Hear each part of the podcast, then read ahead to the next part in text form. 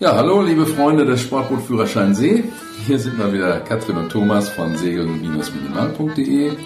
Heute mit dem zweiten Teil des Fragebogens 2. Vielleicht nochmal ganz kurz, warum wir die mal aufteilen. Ähm, dadurch erhalten wir Podcasts, die so zwischen 20 und 25 Minuten Länge sind. Und das sollten eigentlich die schönsten sein, wenn man die auf der Fahrt zur Arbeit oder auf dem Weg zur Schule oder wie auch immer einfach mal zwischendurch hören kann wenn wir einen ganzen Fragebogen machen würden und eine Dreiviertelstunde äh, erzählen, erstmal wäre das ermüdend und dann hat man einfach meistens nicht so die Zeit, so viel auf einmal zu hören. Vielleicht mal ganz kurz dazu. Und wie immer machen wir das wieder so, dass ich erst die Fragen vorlese und dann nach einer kurzen Pause die Antwort vorlese und Thomas das Ganze dann nochmal ein bisschen erklärt. Und dann fangen wir auch an. Mit Frage 166. Wie haben Segelfahrzeuge im Fahrwasser, die nicht deutlich der Richtung eines Fahrwassers folgen, untereinander auszuweichen? Also Segelfahrzeuge im Fahrwasser, die nicht deutlich der Richtung eines Fahrwassers folgen, untereinander. Antwort.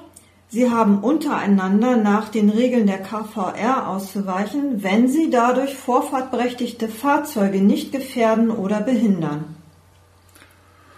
Ja, Fahrzeuge, die dem Fahrwasser folgen, haben erstmal grundsätzlich Vorfahrt vor Fahrzeugen, die das Fahrwasser queren, in das Fahrwasser einlaufen, im Fahrwasser drehen oder Anker oder Liegeplätze verlassen. Das sind so im Großen und Ganzen die Vorfahrtsregeln der Seeschifffahrtsstraßenordnung.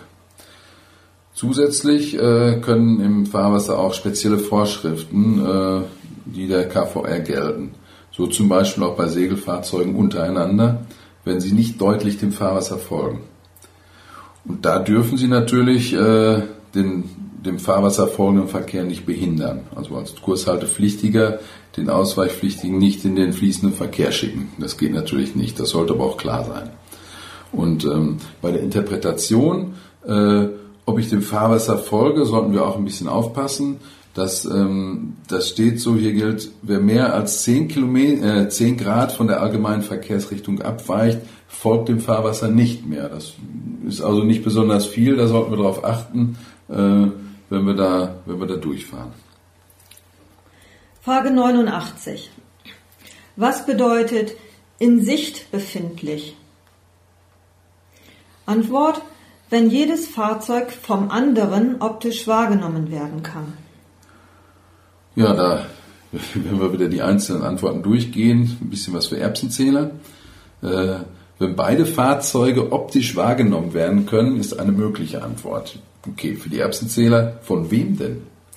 Irgendwo muss ja einer sein, der so optisch wahrnehmen kann. Also das ist, äh, das ist eine unklare Antwort, die sollte man nicht geben. Eine andere Antwort lautet, wenn jedes Fahrzeug auch bei umsichtigem Wetter, Wetter optisch wahrgenommen werden kann. Okay, die Sichtweite bei umsichtigem Wetter ist irgendwas unter 1000 Meter, wie viel auch immer. Das heißt, auf 100 Meter, auf 800 Meter, auf 500 Meter, das kann auch nicht die richtige Antwort sein. Ähm, und die nächste ist, äh, ob der Fahrzeugführer vom anderen äh, optisch wahrgenommen werden kann. Also wenn wir da so einen 300 Meter Supertanker vor uns haben, dann sehen wir den nie, den, den Fahrzeugführer. Also das kann auch nicht die richtige Antwort sein an der Stelle.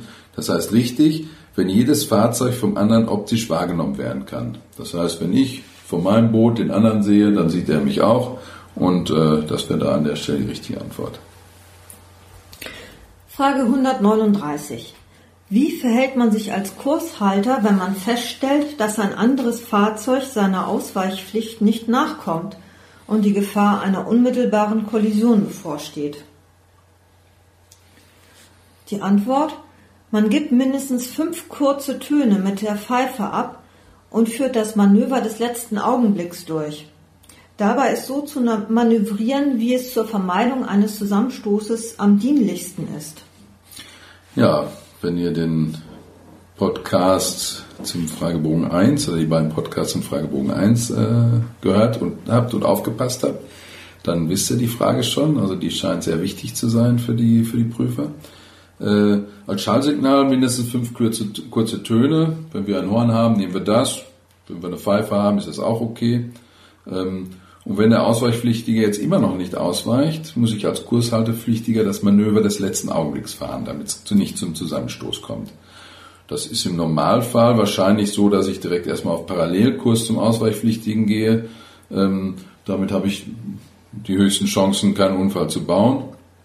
Und äh, grundsätzlich soll das auch so sein, dass es zur Vermeidung eines Zusammenstoßes am dienlichsten ist.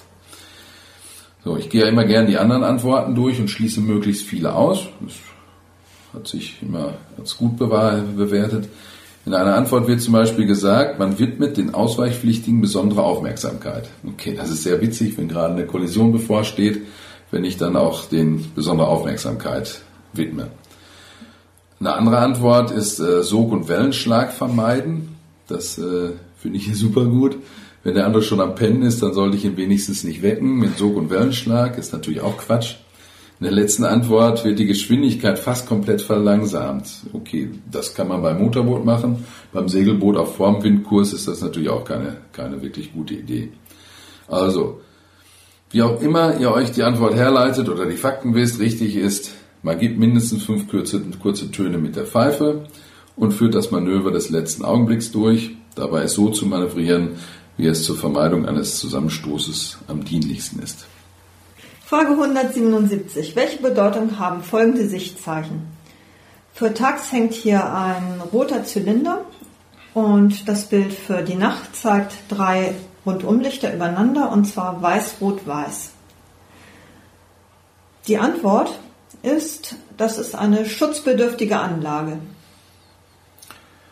Ja, hier ist leider wieder eine Frage, deren Antwort wir auswendig lernen müssen. Das hilft nichts. Hier handelt es sich um eine schutzbedürftige Anlage und äh, ich möchte mal einmal ausholen hier kurz zu den anderen Antworten. Äh, eine dauernde Sperrung äh, der gesamten Seeschifffahrtsstraße, das ist, äh, die ist sehr bunt bei Nacht, nämlich äh, rot, grün, weiß untereinander und am Tage äh, eine Kugel und ein Stundenglas untereinander. Die außergewöhnliche Schifffahrtsbehinderung zeigt am Tag Ball, Ball, Kegel, Spitze unten untereinander und nachts Rot-Rot-Grün untereinander.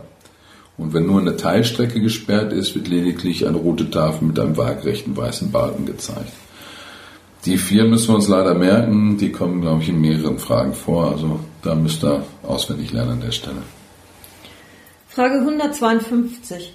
Wo ist festgelegt, welche Wasserflächen Seeschifffahrtsstraßen sind? Antwort Seeschifffahrtsstraßenordnung und Schifffahrtsordnung Emsmündung. Ja, was Seeschifffahrtsstraßen sind, das wird auch in der Seeschifffahrtsstraßenordnung festgelegt. Vielleicht einmal kurz äh, Schifffahrtsordnung äh, Emsmündung. Die ist ein Sonderfall. Da ist ein deutsch-niederländisches Abkommen irgendwann gemacht worden. Und zwar im Mündungsgebiet für Ems und Leder. Das sind ja die beiden Grenzflüsse da oben in, in Ostfriesland. Und auch darin steht natürlich, für welche Wasserflächen sie gelten in den Kollisionsverhütungsregeln, äh, die in den anderen Antworten unter anderem stehen, die gelten weltweit. Da stehen natürlich nicht die Wasserflächen drin, für diese gelten, nämlich genau die, für die nichts anderes geregelt ist, äh, sind KVR. Das heißt, die Wasserflächen der Seeschifffahrtsstraßen sind in der Seeschifffahrtsstraßenordnung oder Schifffahrtsordnung Emsmündung. Frage 7.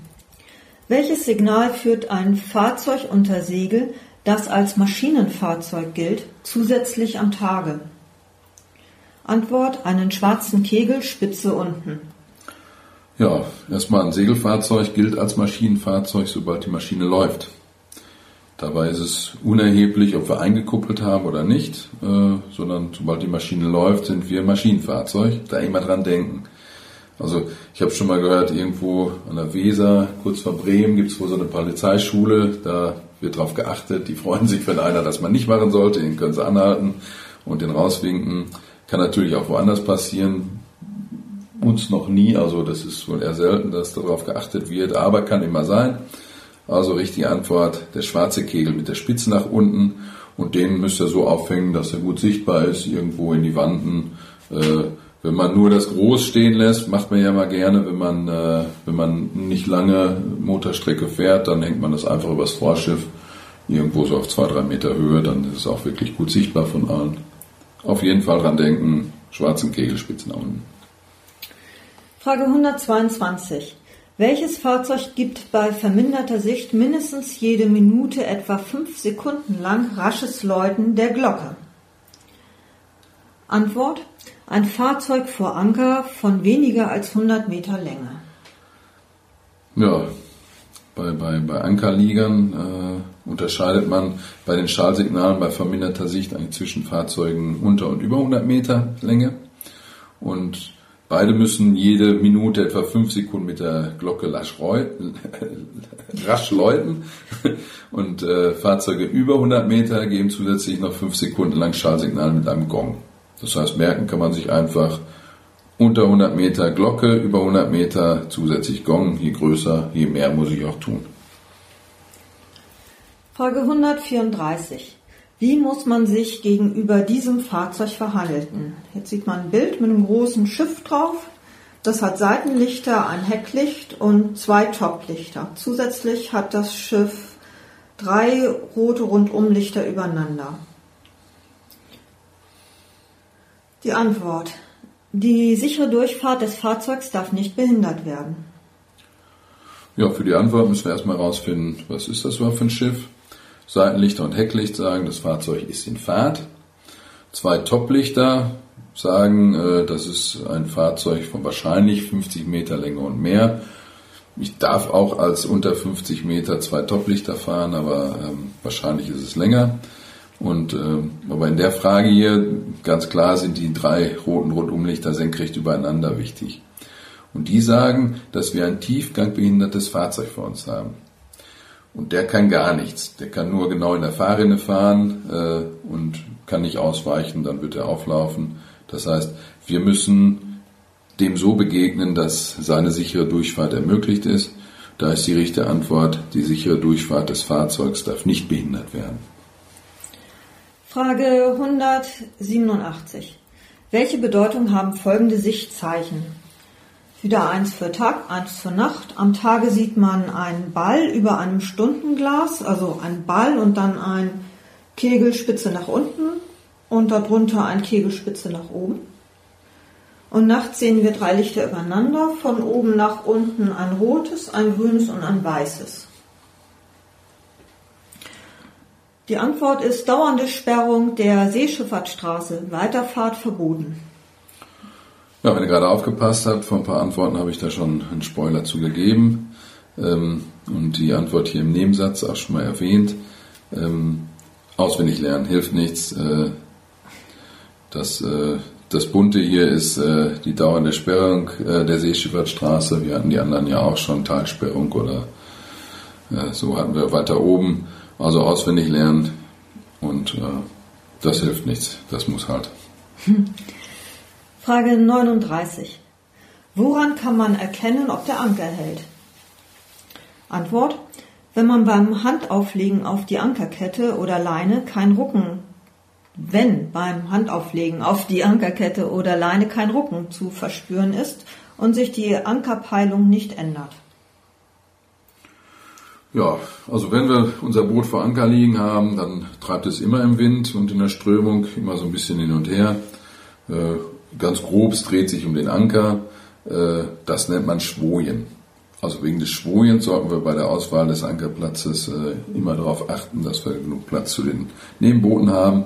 Es kann sein, unterschiedliche Boote schworen, auch ganz unterschiedlich, je nach äh, Gewicht, Größe, wie ist das Unterwasserschiff gebaut, habe ich einen Kettenvorlauf am Anker und so weiter und so fort.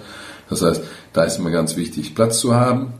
Und ähm, das heißt, für die Beantwortung der Frage, da gibt es eine Antwort, die fragt, dass das Fahrzeug nicht schwoit. Schwoien ist, ähm, ist ganz normal. Das heißt, wenn er unten ist, schwoit's. So, was mache ich sonst noch, wenn der Anker unten ist und wir keine Fahrt mehr im Boot haben? Dann legen wir erstmal die Hand auf die Ankertrosse. Wenn der jetzt über den Boden rutscht und, und nicht hält, dann merken wir das durch Rucken und Zucken in der Leine. Wenn das nicht der Fall ist, dann, äh, dann suchen wir irgendwo Landmarken, dass wir äh, eine, eine Peilung machen können, eine Ankerpeilung.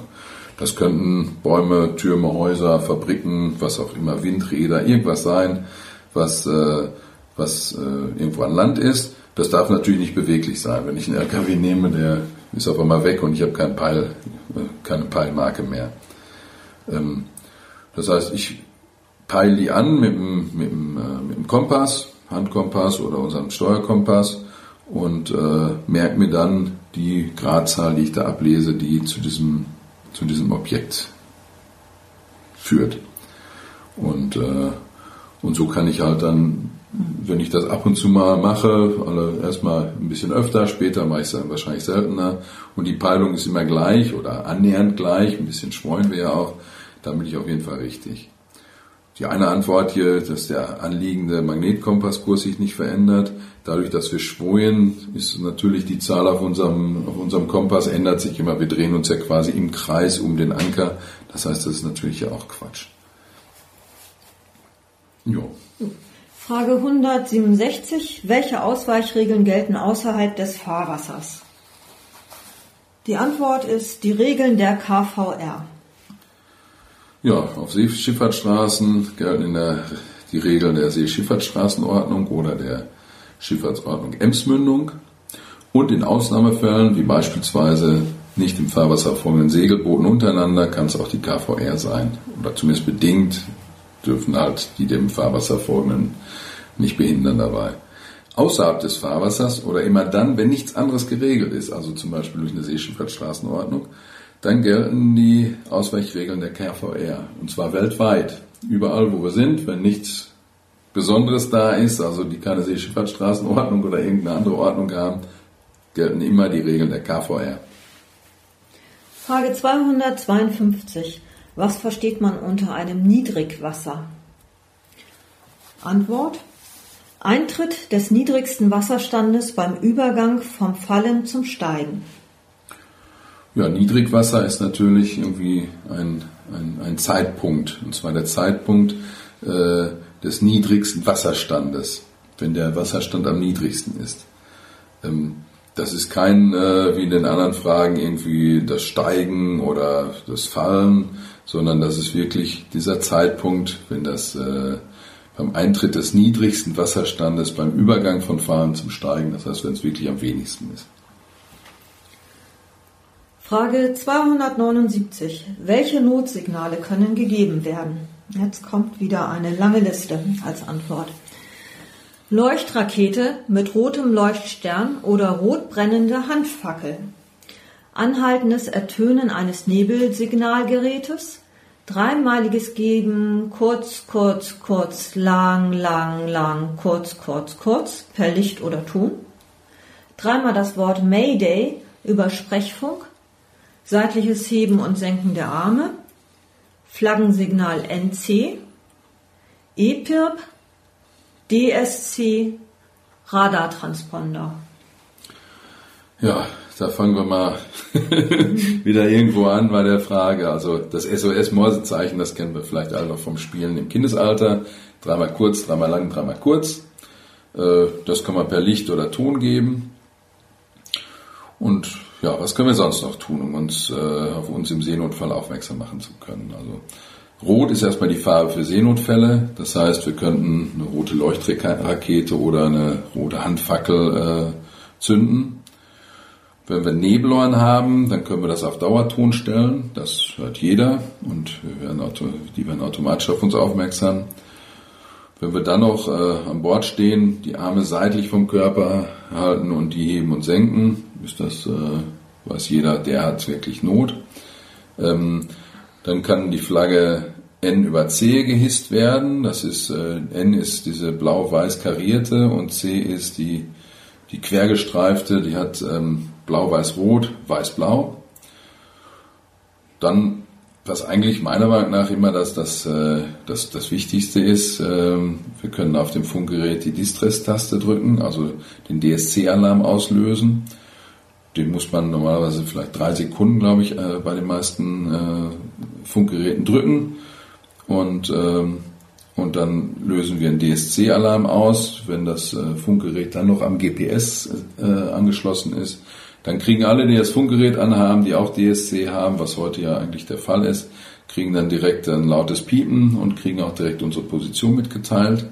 Und äh, dann passiert auch so auf jeden Fall was. Wenn wir am Funkgerät kein DSC haben, also noch ein altes, was man heute gar nicht mehr zugelassen bekommt, ähm, dann gehen wir auf Kanal 16, unser Not- und Anrufkanal und sagen dreimal Mayday, Mayday, Mayday.